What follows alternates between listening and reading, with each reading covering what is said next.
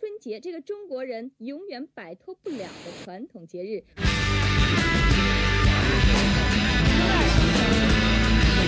有一句话，这是个关于自信的故事。嗯，此话倒也有理。最好吃的是人。哎呀，你又开始升华了。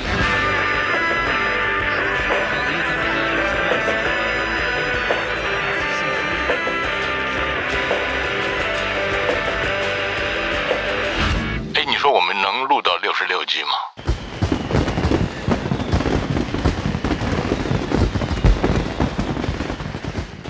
你好，我们继续春节六必黑。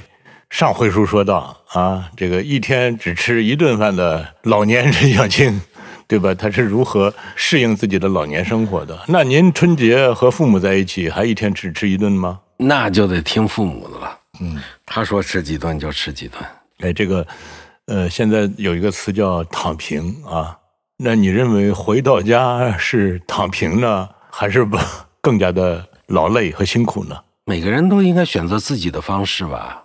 你看你这种政治正确的话，听着就那么我我一点不是。那你说躺平，我我我就喜欢做饭，做饭特别解压，我特别喜欢做饭。我最怕的就是在那儿坐在那儿看那个难熬的晚会，就我就会啊觉得特别漫长，那个生不如死。嗯。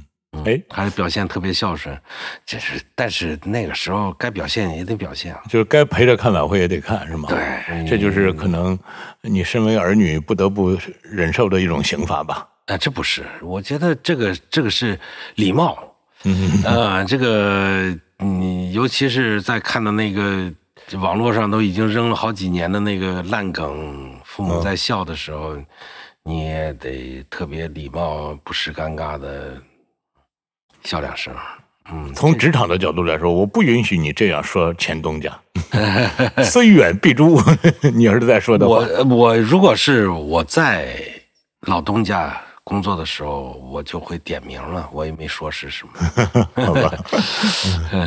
哎，那天还还确实有一个哥们儿跟我聊到这个话题，他说，因为他看我，我我好像也没有过什么休息日，他说，哎，你能你有没有悠闲的过一天的这种时候呢？我这个问题还真是问倒了我，我只能想，我说如果说所谓悠闲的过一天，这是一个任务的话，那么它完成起来可能也并不悠闲。嗯，所以这个春节可能对于很多人来说，这种年假可能也并不是一个假期，它甚至是一种比工作更累的一种工作。后来我那哥们儿还一说，我就想，我如如果让我真的就是随心所欲的过一天的话，我可能会过得特别紧张，因为我和我们的那些当年一起看碟的那些哥们儿，我们有一个这个影视发烧友的一个群，大家每天交流的都是哎哪个片子的花絮又有了，哪个片子的这个花絮的中文字幕又有了，哪个片子什么。有一个词叫“喜喜蓝”，就是原来的 DVD 时代，现在出了蓝光了。有的片子还出了什么 4K、什么杜比世界版了。然后你就去找这个片源等等，然后锲而不舍的下载，然后你就一这个大脑袋盯着那个下载条，完了下一部片子，然后完了下一部片子。我可能对我来说，悠闲的生活就是干这些事儿。我觉得这多多开心的一件事。对啊，哪怕熬个通宵，我都很乐意的。尽管你是个色盲。嗯，哎，特别喜欢看那个色彩修复的黑白片儿。我觉得这个一个人的生理缺陷不至于被这样拿来，对吧？嗯嗯，这这确实你这个不留嘴德，有点过混。嗯，我我我可能会喜欢坐公交车，走一条长线。就是很麻木，它会让你觉得你在另另另一个平行的世界在行走。我有一年是坐地铁，嗯，从苹果园坐到你的母校，对，不坐到四惠，然后再坐回去，啊，先出来，然后再下去，再坐回去，嗯，哎，嗯，是一个挺好的放松。但是我我对你充满了同情，嗯，因为你只能坐地铁，只能坐公交车，嗯。呃，说真的，我也是一个叫旅途爱好者，或者叫乱糟糟环境爱好者。哎，我发现我的很多对人生的深刻的感悟，都是在这种旅途上或者乱糟糟的环境里。是的，是的，是的。嗯，而我呢，我还经常能享受一段非常长的十几个小时的这种旅途，并且说真的，呃当然现在这个高铁都已经太这这个时间压缩的太短了。原来，当我知道我有一天我要坐一个十四个小时的火车去某个地方的时候，我内心是充满了期待的。嗯，我就就会觉得这个十四个小时，这个完整而大块的时间，它属于我，并且我可以胡思乱想，我可以，它是完全的属于我的，就那种特别过瘾的感觉。我会对这样的旅途，包括周围的乱，它的乱反倒让你会特别的安静下来，而你只配坐公交车和地铁。呃，公交车我会更喜欢一点，地铁我有时候会犯困，嗯就是因为我是密闭空间，就只要耳压发生变化了，嗯我就就是第一个反应就睡觉，这是因为我以前晕飞机，我一一上飞机我就得逼迫，要不就要吐，就逼迫自己睡。后来就养成了，我甚至比如说我飞到希斯罗机场，十四个小时，我能睡十六个小时，因为飞机晚点没没起飞，我什么都不知道，我也没吃饭，我也没换姿势，就一一直一个姿势，能能待这么长时间，就是只要是密闭空间，车一好了就我就要睡，这个真真的没办法，地铁就是太封闭了，那个那个公交车我就会，我原来还真听说过这种富贵病，就是他自己坐小轿车他会晕车，然后他坐公交车他啥事儿没有。嗯，您就是这种人是我吗？我差不多吧，呃，穷人，哦，嗯。我认为这是富贵病。这是穷人病，这肯定是穷人。好吧，甭管怎么说吧，反正你的人生，呃，就是从这种乱糟糟的环境里反倒，呃，这个乱糟糟的环境，你说的特别喜欢，我也是特别喜欢。但是呢，我不不喜欢我是中间的某一个人。嗯比方说，我们嗯、呃这个会去参加美食圈的一些活动，都很盛大，一百多人、二百多人。我这种社交的场合，我特别就我就会特别恐惧，因为不停的有人来找你。嗯我喜欢能够把自己摘出来的这种乱糟糟的环境。前些天有一我一个朋友，也是我们的美食顾问严涛老师，这个发了一个朋友圈，别人拍的，就是在一个酒桌上，大家都是特别兴奋的，有的在寒暄，有的在敬酒，有的在低语，只有他一个人傻乎乎的，一直就目视着前方，就是完全眼睛都是失焦的状态。我在底下评论，我就说特别像一个打入敌人内部的，嗯，我们我们的红色特工在一个风月场所的这种这种嗯坚定的表现，嗯这种混乱的场景，我甚至有一次最荒唐的是，我自己坐一趟去天津的火车，到天津火车站待了一那个听着就不过瘾，因为到天津只有二三十分钟，对。那个这这太痛苦了。但是你能享受那个喧哗，就嗯就各各种各样的喧哗。然后呢，这个视视视野上有不停的这个哎变，化那。不是有一句三六六的诗叫“热闹是他们的，而我什么都没有”嗯我觉得这种乱糟糟的必须得达到这种境界，就是你可以不介入，嗯并且你也可以没有必须要配合他的义务。嗯，在这种环境里，你才能享受那种自由。对，这是一种躺，这是一种真正的躺平。哎，是吧？你说你又得，呃，一看要冷场了，你还得去寻找一个话题，让这个气氛喧闹起来，嗯或者是你还不得不配合一些表情，配合一些动作。那主要是你这种饭局主持人，职业饭局主持人，呃，但是我还好，因为我那种环境里头，我，呃，我最大的好处，我见到的都是我愿意见到的人，嗯，对吧？我我的职业让我可以规避掉，或者是呃过滤掉大部分我不想见到的人，我不用，就是呃我不欠他们的。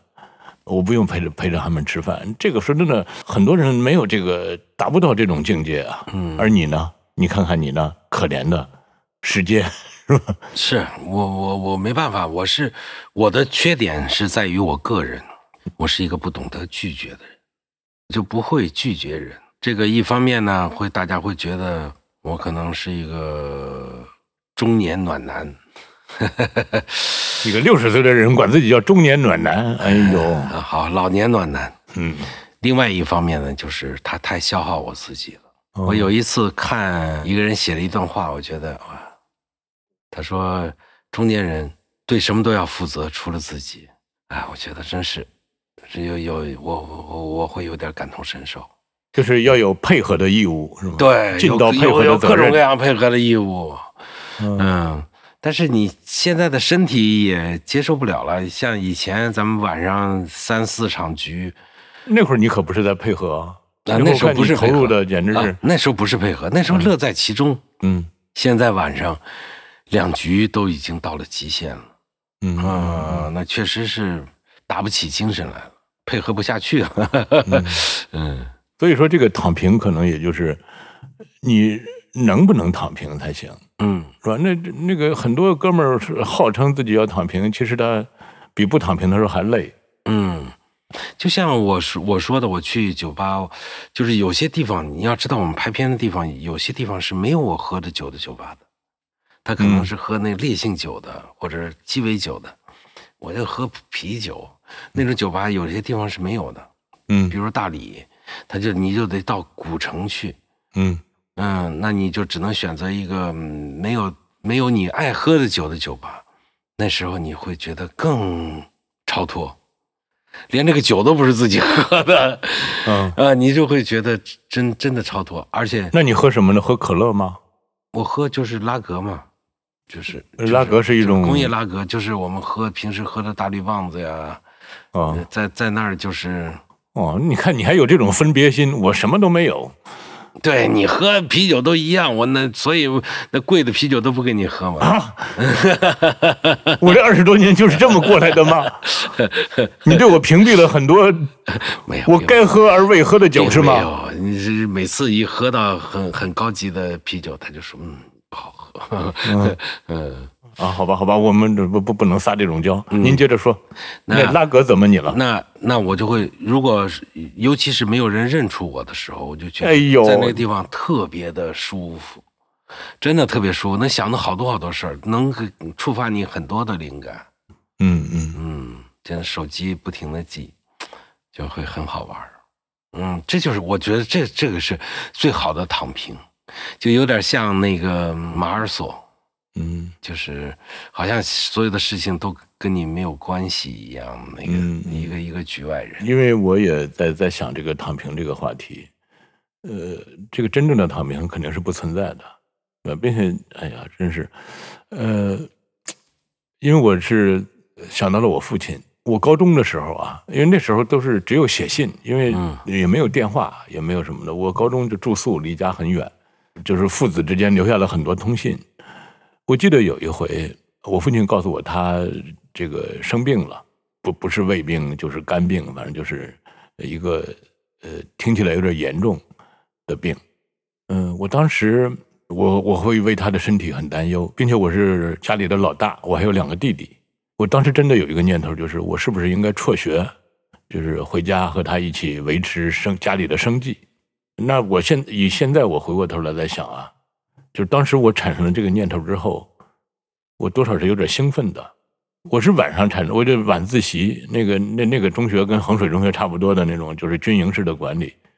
晚自习的时候产生了这个念头之后，马上我从教室走出来，去操场上。你的母校你都不舍得说出来吗？新集中学，对，呃，就是我就开始憧憬，你知道吗？那个真的是有内心有一种雀跃，就是憧憬我辍学之后的时光，又悲壮，还有感人，其实多少还有点轻松。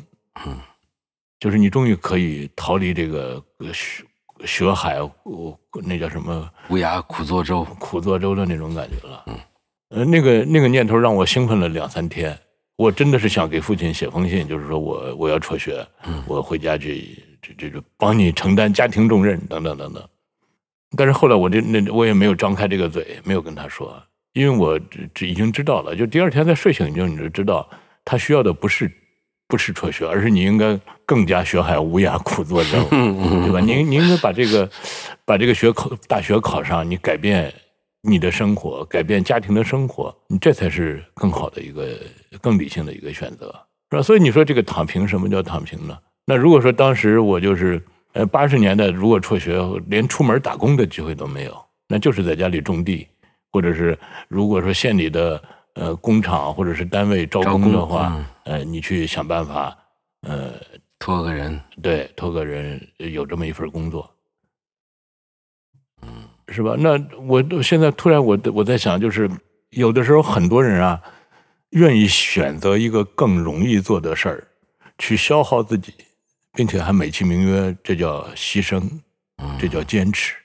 因为我这个是最近我想起了我和我父亲的这这这一幕啊、我真的是特别有感慨，就是很多时候的躺平也是这样，嗯，就是你只不过是选择了一个更容易的方式而已。是，对，其实你内心，你既不，你既做不到，呃，你也不愿意去那么做。哎，我们怎么大过年的聊到了这么 这么沉重的一个话题啊？嗯，您再说说个轻松的吧，这个义务交给你了。我觉得过年可能对子女们来说，可能是最好的躺平的机会；对父母来说，就是一个特别的劳碌的一个时间，兴又兴奋又劳碌的时间。你看啊，就是他们的身心的，他们劳累了身体，但是他他们内心很享受，而子女呢，身体放松了，但是内心又多少有点劳累。焦焦焦灼，嗯，对吧？尤其是你还面临着很多人生的缺憾，比如说你又没有对象，你又没有生孩子的时候，那你不，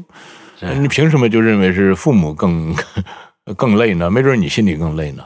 哎，我们这是不是有点挑拨大家的这个，对吧？回乡的这种感受的这个嫌疑呀、你看，一直让你你就只能说那些政治正确的话吗？倒不是政治正确，就是嗯，老年人和我们想的不一样，他可能就是花两个月之前就订一个个很大很大的桌子，哦，就是数一数家里有多少人，开始做做做，就开始弄这些东西。哎，你们呃，现现在因为你们已经不回老家了，对，呃，我们老家也是会备若干床被子，嗯对，因为家里他会数人头，嗯，然后这个在秋天的时候，他就会把这些被窝都拆洗干净。其实一年就干那么几天，数人头是过年最重要的一件事，其实就是这样。嗯，但是从人性上来说，可能这样的配合也会让你得到一种快乐。哎呦，义务吧？你说这玩意儿有什么快乐啊？你怎么怎么快乐？而且你只有家里老人真的生病了、住院了，你可能才会体会到他当时珍重的那个、哦是有意义的。对烦你的时候是那么可贵，对，就让他烦吧。呃，每次就是带儿子去见爷爷奶奶，我就说，快点把手伸给你们奶奶，充电。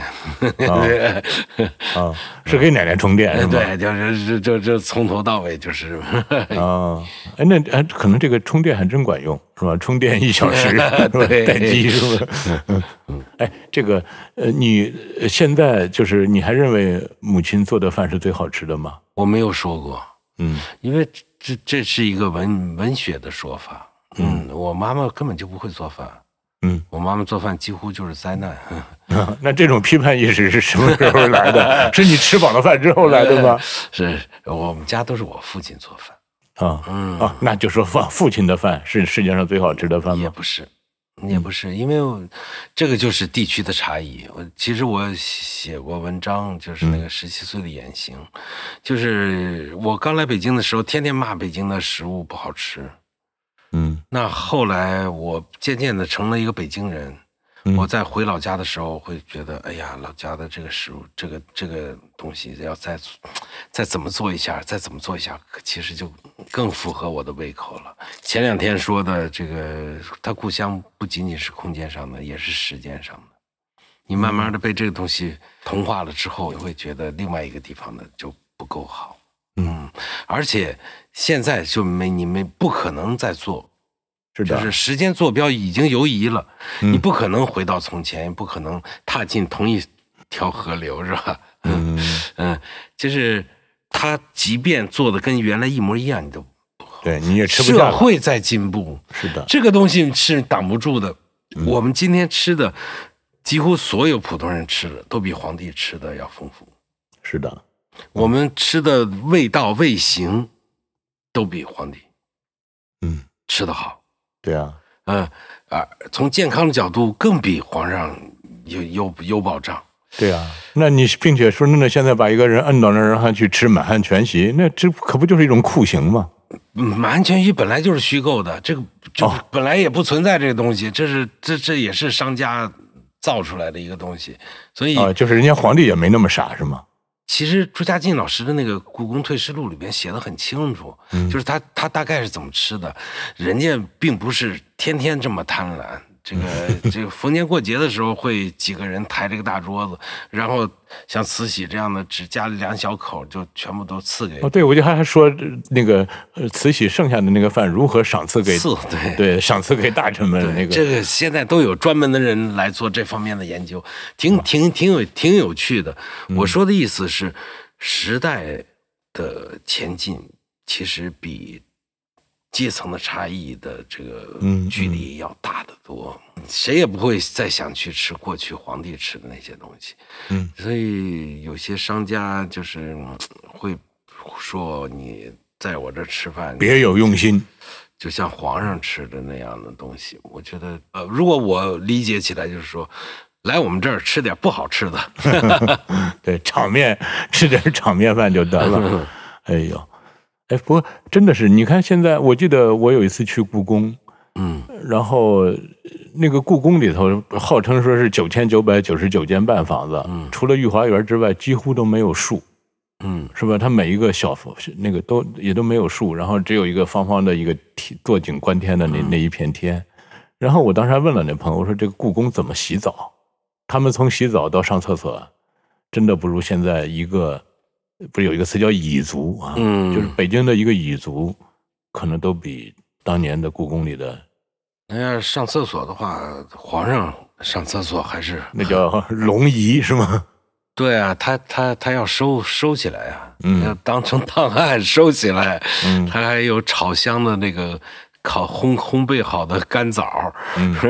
嗯，然后呃满满屋生香，那这个呃我们不说皇帝的生活了，就说咱们普通人的生活吧。嗯。呃，是不是一个人回老家几天，然后再回到自己真正熟悉的大城市之后，还得恶补几天饭啊？就觉得在老家已经吃不饱了，已经吃不好了。其实你去老家吃好与吃不好，现在老家也在发生变化。以前老家都没有春节没有，都是基本上都是打烊的餐厅。嗯现在就是年夜饭什么的，也都是到处开的都是，也有有，尤其是过年是人员流动最多的时间，这个大集呀、什么的，也是小商小贩挣钱最多的时候，也是他们出货最多的时候。这个谁还舍得过年啊？谁还舍得过年？就是来不及过年了。我们拍了原产地潮汕的时候，当时很多客人在第二年的春节就去汕头，但是汕头是年初六之前是觉得开业是为什么要开业？嗯 后来都是旅游公司啊、旅游局啊去联系商商家，说求求你们，这个客人太多了，这个这个都是来旅游的。你现在去潮汕，你你都随便都可以吃到了，是是时间的改动可以改变一切。嗯，嗯哎，，我记得你不是说的拍过那个春节嘛，是吧？对《舌尖上的春节》。对，嗯是《舌尖上的新年》。嗯你那基本上都在家里啊，哪有餐厅啊？那个，您您说的这个，就回来需要恶补，或者说回来需怀念故乡的食物，其实两种人都有。我特特别政治正确，没办法，真的两种人都有。就是需来需要恶补的人，我也见过，嗯就是他已经成了双面人了。嗯他其实在哪儿生活的都不愉快，他回家觉得哎呀，交通不方便，没有暖气，嗯，我们安徽人嘛，洗不了澡。哎，对，没有暖气，不能天天洗澡，看不了国安队比赛。嗯然后他他回到北京说：“哎呀，老家什么都好啊，老家到这个时候哪能还吃大白菜啊？我们那什么什么什么菜都有了。”这他就是这就是抱怨性人格，他他到哪儿都会生活的不那么痛快。嗯、但是也有那个就像你这样的，哎，就像就就就就就就像一个快乐的小狗一样，走到哪啊，这个东西好啊，这个东西好我我是回回老家也开心，回来也开心，呃，都是开心。这就是讲的那个故事嘛。嗯兄弟两个人，呃，哥哥是个乐观的人，弟弟是一个悲观的人。嗯为了这个父母，为了把他们掰一掰，圣诞节，嗯，就给弟弟买了一匹马。嗯，他们俩都喜欢马嘛，买了一匹小马。嗯，然后给哥哥只送了一堆马粪。嗯然后弟弟看了那匹马，说：“哎呀，这匹马真好看，可是我要把它养死了，可我会更痛苦的。嗯哥哥打开礼物盒，发现里边是马粪，说：“天哪，马粪！这周围肯定有马。啊，就是人的心态，可能是确我我当时我也写过一首诗，献给乐观主义者，嗯叫“我受够了，爱咋咋地，你给我滚”。然后乐观性人格一看就是“我受够了，爱咋咋地，你给我滚”，这藏头诗啊，他就会格外的开心，好吧？嗯，我觉得，就是其实刚才说，如果那种快乐和呃难过，可能在从前可能都会有，嗯现在就会淡然一点，就是会会觉得有还是有定数这个感觉，就像梁实秋说的那个“事已至此，先吃饭吧 好吧，嗯我们这一集就结束，大家事已至此，好吧，享受当下，对吧？享受自己栖身的大城市的时光，也享受久违了的老家的时光。”。嗯，过年好，各位，嗯。